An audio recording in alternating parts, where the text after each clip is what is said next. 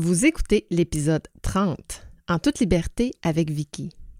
Ma saison 2 tire à sa fin et je suis à travailler sur ma troisième saison qui, je te garantis, sera beaucoup transformée. En fait, je t'ai parlé de mon bootcamp euh, à Paris de la semaine dernière, puis je reviens avec euh, plein d'idées, mais aussi euh, une nouvelle orientation pour mon podcast parce que j'ai envie d'aller là où mon cœur me guide. Donc, j'ai bien hâte de te présenter tout ça. Donc, pour l'instant, d'ici là, aujourd'hui, je te présente la théorie du piquet de tente pour t'expliquer les émotions à gérer dans une transformation organisationnelle. J'en profite pour te donner ma recette en six étapes pour que tu puisses réfléchir et planifier ta transformation. Bienvenue à toi, nouvel auditeur. Merci à toi qui écoute et qui s'intéresse à mon podcast. C'est grâce à toi que je vibre sur la bonne fréquence. En toute liberté, ça nous permet d'aborder librement les questions de culture organisationnelle, de modèles de gestion axés sur la confiance et de sujets percutants tels que l'ego, le contrôle, les peurs, l'intelligence collective et bien plus encore. En toute liberté, c'est aller au fond des choses pour sortir de nos zones de confort et expérimenter de nouveaux angles pour qu'une petite transformation s'opère. Comme personne, agent de transformation ou comme gestionnaire, je veux t'aider à te propulser vers des sommets qui te transforment. Merci d'entrer dans mon monde de liberté. J'ai envie de t'introduire aujourd'hui euh, à la suite de mon long week-end euh, en tournoi régional de hockey euh, de cette fin de semaine. J'ai vécu, disons, une situation assez spéciale alors qu'une maman, déclenchée par une décision, je dirais, assez douteuse ou euh, peut-être mal réfléchie du coach de notre équipe, qui s'en est prise à moi, qui a été déclenchée en plein milieu d'un stationnement devant tous les autres parents je suis restée, le mot qui me vient, c'est stoïque. je suis restée un peu sans mots, un peu surprise. Mais je l'ai laissé parler, puis j'ai pas répondu. Ben, j'ai répondu un peu, mais j'ai n'ai pas embarqué dans sa dans son émotivité parce que l'humain étant ce qu'il est, elle était clairement émotive, puis elle m'a dit toutes sortes de choses euh, qui étaient pas vraiment vraies et euh, surtout mal interprétées de par euh, sa, son émotivité. Mais je comprenais qu'elle était fâchée de cette décision-là qui, moi aussi, que je, trouvais injuste, qui a pénalisé son garçon au détriment du mien. Donc, je la comprenais parce que euh, c'est un manque de jugement, puis euh, ça l'a mis euh, nos deux garçons en situation d'échec, puis ça a été difficile, disons, pour les parents. Donc, un peu confuse dans ma tête, parce qu'à l'intérieur de moi, j'avais juste envie d'argumenter en contrepartie, puis la remettre à sa place, tu sais, mais euh, ça bougeait, ça bougeait, ça, ça, roulait, ça roulait, ça roulait, ça roulait, ça roulait, ça roulait. Puis je me suis dit, je me disais, ça donne rien, puis je vais pas m'exposer. D'abord, je suis pas prête. je m'attendais pas à ça, je n'étais pas préparée, puis je voulais pas dire des choses sous le coup de l'émotion. Donc, c'est là que j'ai repensé à la communication non violente. Je me suis dit, bon, là, il faut que j'identifie son émotion, puis que je le, je le, le verbalise. Alors, j'ai, bon, une fois que elle me dit plein, plein, plein de choses, mais j'ai dit Je comprends que tu es fâché. Tu es en colère, hein? J'ai dit Je te comprends. Moi aussi, je trouve que cette décision-là, c'était triste pour ton fils. Ton fils. Je dirais que ça a un peu calmé le jeu. Puis, euh, ben, je me suis retirée euh, de la scène parce que clairement, je la déclenchais.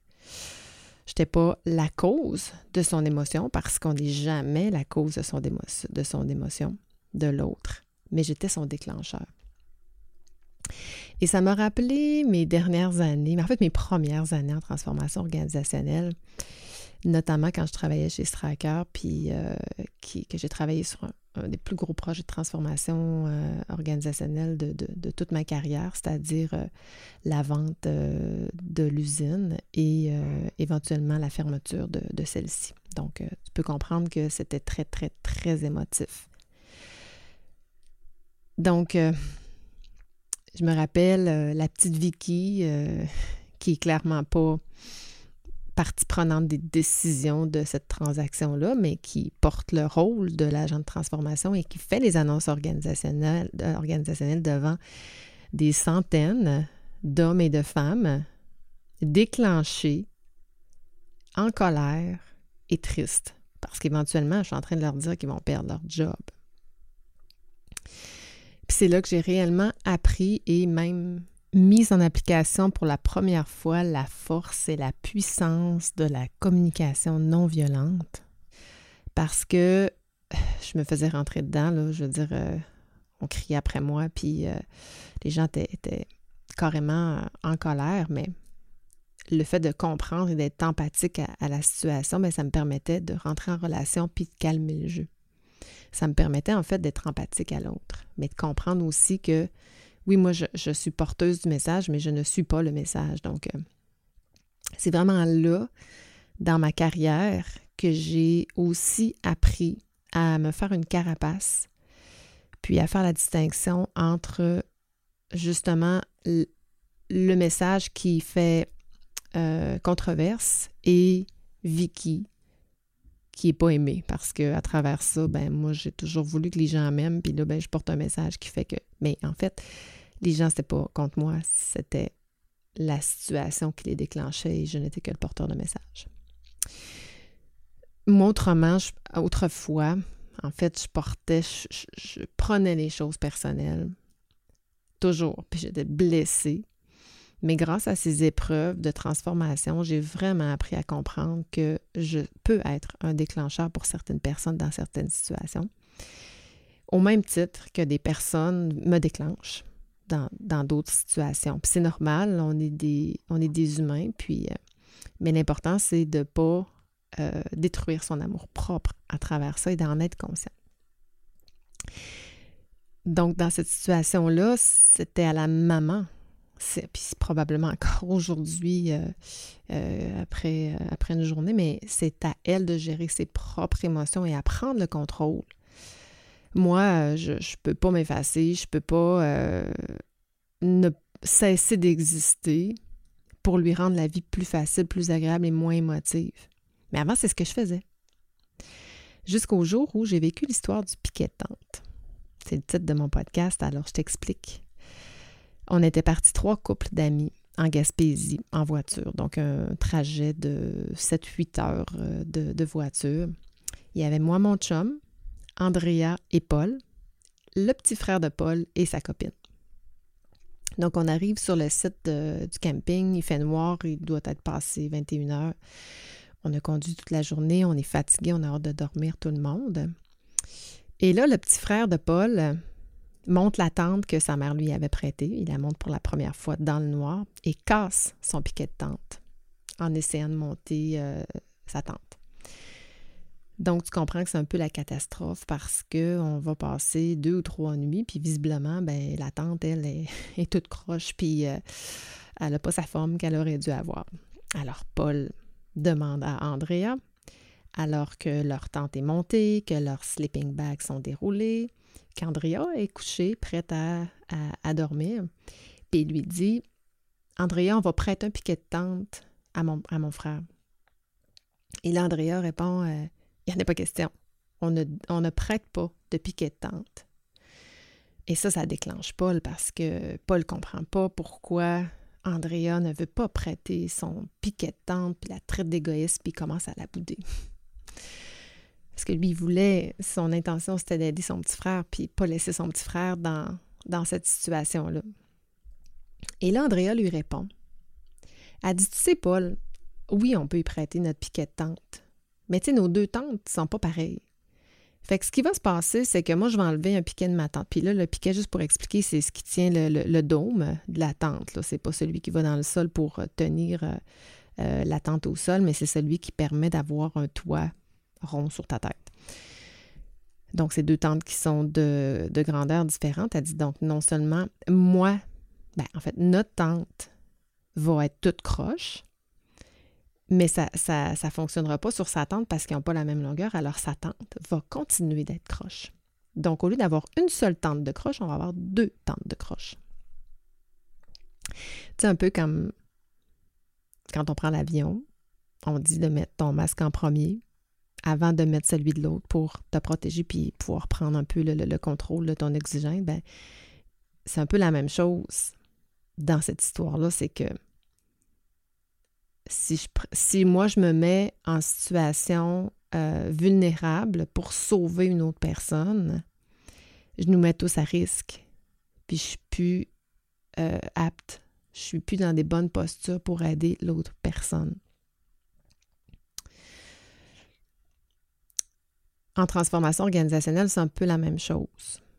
Tu vas faire des changements qui vont casser des piquets de tente, qui vont déclencher des émotions, puis qui vont te mettre dans une position où tu vas te faire rentrer dedans. Littéralement. Littéralement. À moins que tu le fasses de la bonne façon. Puis je vais te présenter un peu plus loin ma, recette pour minimiser euh, le fait de se faire rentrer dedans. En fait, minimiser, voire même jusqu'à l'émotion euh, et les réactions qui vont, euh, qui vont être déclenchées. Mais pour un agent de transformation, c'est la chose la plus importante et la plus difficile, c'est-à-dire de ne pas se faire déclencher dans son ego, parce que l'ego peut en manger toute une go, en fait. Donc hier, hier soir, moi, euh, alors que j'ai déclenché, ben, quand je suis revenue à la maison, euh, euh, puis j'ai décanté tout ça, tu sais, clairement, j'étais blessée dans mon ego, hein, parce que je me disais, pourquoi, ah, pourquoi j'ai pas dit ça? Je, l'aurais. J'aurais fermé le clapet si j'avais répondu ça, puis bing, bang, bing, bang. puis, tu sais, je me disais, pourquoi même j'ai pas répondu? Tu sais, puis il y avait quelque chose en dedans de moi qui. Mais c'était mon ego, c'était clairement mon ego qui, qui, qui, qui, était blessé puis qui cherchait à, à, à, se libérer, en fait. Puis, au final, je suis contente de ne pas avoir laissé conduire mon ego quand cette dame-là me criait après parce que. Puis qu'elle me disait des fausses, des faussetés devant tout le monde. Mais mon ego était là. Mais plutôt que de laisser conduire la voiture, je l'ai regardé par mon rétroviseur, puis je l'ai envoyé sur la banquette arrière. Puis je lui ai pas laissé prendre le dessus. Puis je suis vraiment fière d'avoir su le gérer, en fait. Puis en transformation organisationnelle, le plus grand obstacle, c'est l'émotion. L'ego en fait partie. Évidemment, l'ego, c'est la blessure de soi. C'est fort, l'ego. Donc, euh, ça me ramène à te parler des six étapes que j'utilise pour gérer un écosystème qui se crée quand on est dans une transformation organisationnelle, qui va être rempli de décisions, de bonnes décisions, de stratégies, de mal nécessaires, mais qui vont venir heurter l'ego, qui vont venir heurter les émotions des autres. Donc, je les nomme, je vais te, je vais te les résumer euh, rapidement, mais je, voulais juste te dire que je me suis permis cette longue préambule parce que à travers les étapes que je vais te nommer, tu vas voir que ça peut être vu très mécanique, puis très mécanique. Mais à travers cette mécanique-là se cache la gestion du changement, puis la gestion des émotions, la gestion des égaux, puis tout ça, ça se prépare, ça se planifie. Puis ça peut se faire avec beaucoup d'amour et de bienveillance. Évidemment, dans la mesure où l'ego ne prend pas le dessus.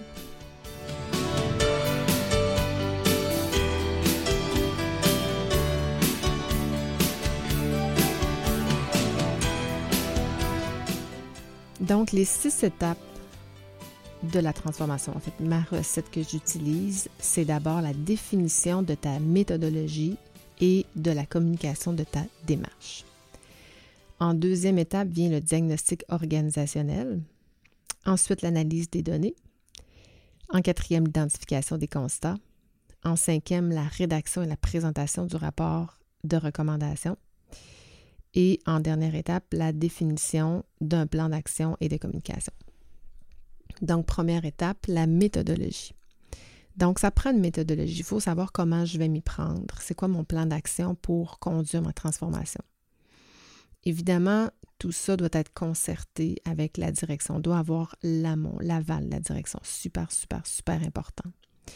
Il faut déterminer qui on va rencontrer, pourquoi on le fait, combien de personnes on va rencontrer. Donc, ça doit s'introduire aussi avec une communication qui est cohérente. la communication 101 que j'appelle, que, de base, là, qui, quoi, comment, pourquoi, qui, quand. Bon, toutes ces questions-là doivent être répondues dans une bonne communication. C'est une étape qui est malheureusement souvent négligée, la communication d'ailleurs, parce que, euh, ben, on on pense pas, puis on se dit qu'on va le faire en cours de route, mais euh, ça va euh, alléger beaucoup de, de réactions.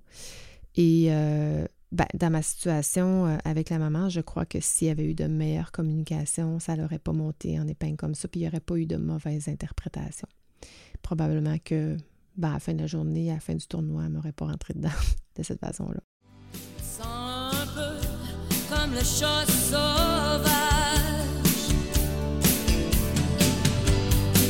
les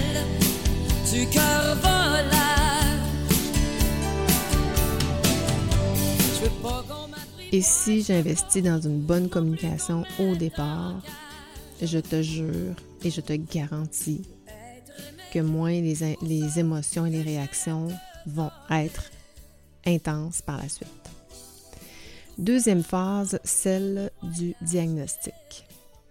Ici, euh, le diagnostic, c'est vraiment pour comprendre les besoins de ton écosystème.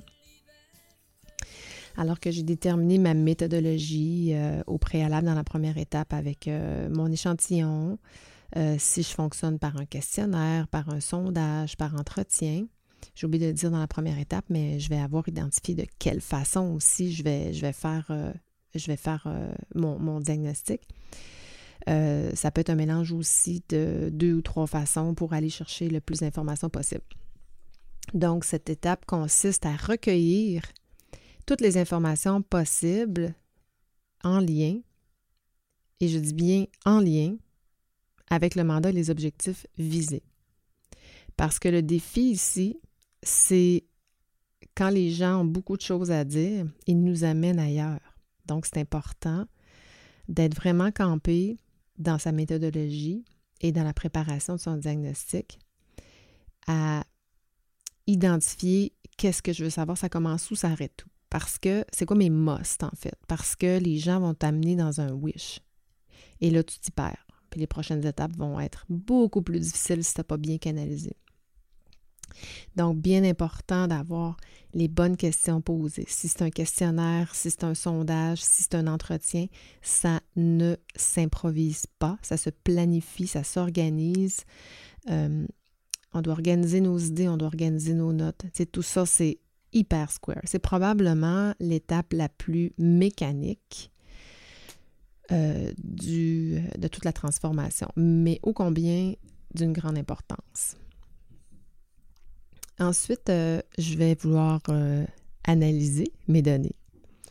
Je dirais que là, euh, c'est là où on perd le plus de personnes parce que c'est l'étape la plus difficile, c'est-à-dire de circonscrire nos idées parce que les gens nous amènent à la base, les gens nous amènent bas, alors que nous, on veut voir la situation en hauteur pour pouvoir porter un regard objectif et élevé. On veut se, lever au, euh, au, balcon, se monter au balcon pour pouvoir voir de loin la situation et non de... Surtout quand on le fait comme intervenant interne, on est aussi émotivement impliqué. Donc, euh, le fait de se monter euh, au balcon, ben, ça nous sort de l'émotion. Donc, c'est la, puis l'étape précédente aussi, mais c'est l'étape où il va falloir se dissocier de son émotion. Et euh, ben, analyser, parce que là, on a beaucoup, beaucoup, beaucoup de données, de data, là, DATA, là, S. Euh, et là, ça va être d'extraire des constats qui sont objectifs à travers ça. Puis l'important, c'est de situer, c'est quoi l'écart entre la situation que je vise et la situation d'aujourd'hui. Parce que à travers cet écart-là, vont se, se retrouver les actions à poser pour la transformation. Et là, ben, il va falloir se lancer dans la préparation de la présentation de nos, résultats euh, par euh, l'identification euh, des constats. Donc, quels sont les enjeux, les risques, les écarts liés à la transformation? Et moi, ce que j'aime, puis ce que je dis, moi, ce que la prochaine étape, c'est la présentation des résultats, mais j'essaie toujours d'organiser mes idées et le, filon, l'ordonnancement d'un rapport, ça peut être un rapport exécutif, un rapport plus exhaustif, mais pour que celui qui le reçoit identifie les constats avant même que je le fasse. Si tu arrives à faire ça, bingo, je te garantis que ça va être beaucoup plus facile. Donc, c'est un art de, et c'est une grande difficulté aussi d'être capable d'ordonnancer ses idées pour faire aussi prendre du recul aux gens à qui on va présenter euh, éventuellement euh, les résultats. Qui est la prochaine étape, euh, la rédaction de la présentation de, des constats et d'un rapport de recommandation. Autre étape hyper difficile parce que là, c'est live, c'est plus mécanique, là, c'est live. Et là, les gens, hein, c'est dans la gestion de changement, hein, je perds quoi, puis par quoi. Donc, c'est insécurisant le changement. Donc, il faut vraiment euh, rassurer beaucoup puis expliquer beaucoup. Donc, euh, s'il y a un conseil, juste un conseil que j'aimerais que tu retiennes aujourd'hui si tu fais de la transformation, c'est évite les surprises lorsque tu vas présenter. Ça veut dire prépare tes gens. Assure-toi que les gens qui risquent d'être impactés euh, par les changements vont avoir été consultés et euh, vont avoir été rencontrés au préalable. Pour pas que dans la présentation de rapport, ils reçoivent cette information-là. Ils vont être hyper émotifs et le peuvent tout te bousiller. Puis c'est là l'étape la plus risquée et celle qui peut faire avorter ton projet. Elle est ici si tu ne lui as pas bien pensé, si tu n'as pas préparé. Tout ça, ça se prépare, là. C'est pas improvisé, là. Donc, l'agent de transformation prépare chacune de ces étapes-là. Tu as sûrement déjà entendu parler de quelqu'un qui a dit euh, Ben, ça marche pas, nous autres, on l'a déjà euh, essayé puis ça n'a pas marché. Alors, euh, si quelqu'un te répond ça, c'est que certainement les agents de transformation qui ont travaillé sur le projet ont failli à une, à étape, à quelque part, dans la préparation ou dans la, dans la rigueur. Rapidement, par la suite, ben, une fois qu'on a euh, présenté euh, les rapports et qu'on a, parce que euh, à, l'étape précédente, ça va être important tout de même de aussi présenter quelles seront, à, haut niveau à ce stade, mais quelles seront les prochaines étapes pour qu'éventuellement on puisse rédiger un plan de communication et éventuellement déployer notre plan d'action. Donc, si tu as fait chacune des étapes, comme il faut, bien, bien planifié, bien, euh, euh, bien empathique aussi et bienveillant pour, euh, pour l'ensemble des acteurs touchés et impliqués, ben, tu vas pouvoir commencer à communiquer à le déployer, ton plan d'action. Et là, le plus grand défi à cette étape, parce que be careful what you wish for, it can happen to you. Maintenant, c'est la rigueur et le respect des engagements. Je me suis engagée et c'est là où je dois euh, euh, faire preuve de sérieux dans la mise en œuvre. Donc, c'est là aussi euh, où je vais devoir rappeler peut-être à certains acteurs qu'il c'est important de continuer et de respecter les engagements que, pour lesquels on s'est commis. Donc, je te résume en quelques minutes, mais derrière euh, ces étapes se cachent des dizaines et des dizaines et des dizaines et des dizaines d'heures. Euh, puis, on n'a pas beaucoup de place à l'erreur dans un dossier de, transformation parce que déjà, faire une transformation, c'est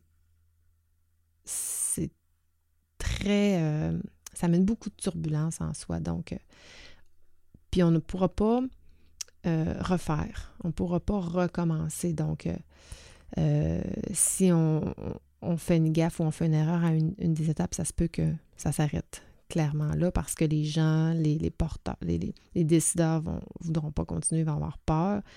Peut-être que l'agent de transformation va, va avoir trop été heurté puis ne voudra plus continuer ou que les employés vont complètement rejeter la transformation puis là, ben, ça avorte peu importe la transformation. Il y a différents types de transformations. si tu regardes dans mes épisodes précédents, je, je, t'en expose, mais Là, je suis dans un, changement, disons, structurel ou, ou organisationnel. Donc voilà, si tu as envie de conduire une transformation organisationnelle, parce que tu vas voir que c'est, si tu n'en as jamais fait, si tu en as déjà fait, c'est extraordinaire à vivre. De voir évoluer euh, une entreprise, hein, d'avoir de, de, des actions, une visée et de les atteindre et de voir les gens se transformer euh, dans le D2D, c'est une grande satisfaction. En tout cas, pour moi, c'est une grande satisfaction. C'est une passion aussi pour moi de, de conduire des transformations. Donc, euh, donc, si tu as envie d'en savoir plus, viens me rejoindre le jeudi 4 mai à 12h30. On va faire sans Zoom, petit groupe très intime. Euh, j'ai déjà écarté quelques personnes qui n'avaient pas nécessairement les prérequis pour ce type de, d'accompagnement-là à ce stade-ci. Donc, je vais te présenter la façon que je, je vais, euh, vais t'accompagner à travers euh, ta transformation organisationnelle. Que tu sois en train de la faire ou que tu te prépares à la faire ou que tu veuilles te développer à faire de la transformation organisationnelle, soit comme agent de transformation à l'interne ou comme moi à l'externe, ben, c'est vraiment, je vais te donner ma recette à 100% en toute transparence. Puis après, ben, il restera et tu pourras même la pimper euh, à ta manière et amener, euh, y amener ta touche. Mais je te donne euh, des, les dernières années, toutes mes dernières années d'essais-erreurs, mes tips et, et, le support aussi nécessaire, psychologique aussi, pour, pour t'aider à faire cette transformation-là. Donc, tu peux écouter les deux épisodes précédents où je te parle des types de transformation, notamment. Alors euh, voilà, je te mets le lien en, note et je te souhaite euh, un bon, euh, une bonne réflexion et je te souhaite, j'ai envie de te souhaiter en fait, une gestion de ton ego, si tu pouvais l'expérimenter dans les quelques jours avec conscience pour voir qu'est-ce que qu'est-ce que ça vient euh, heurter, qu'est-ce que ça vient chercher à l'intérieur de toi. Puis euh, le fait d'être capable de passer euh, par-dessus ça, ben en fait, je te le souhaite. Hein. C'est comme ça qu'on se transforme soi-même. Donc voilà, on se voit, on se reparle sous peu. Je te dis ciao ciao, à la prochaine.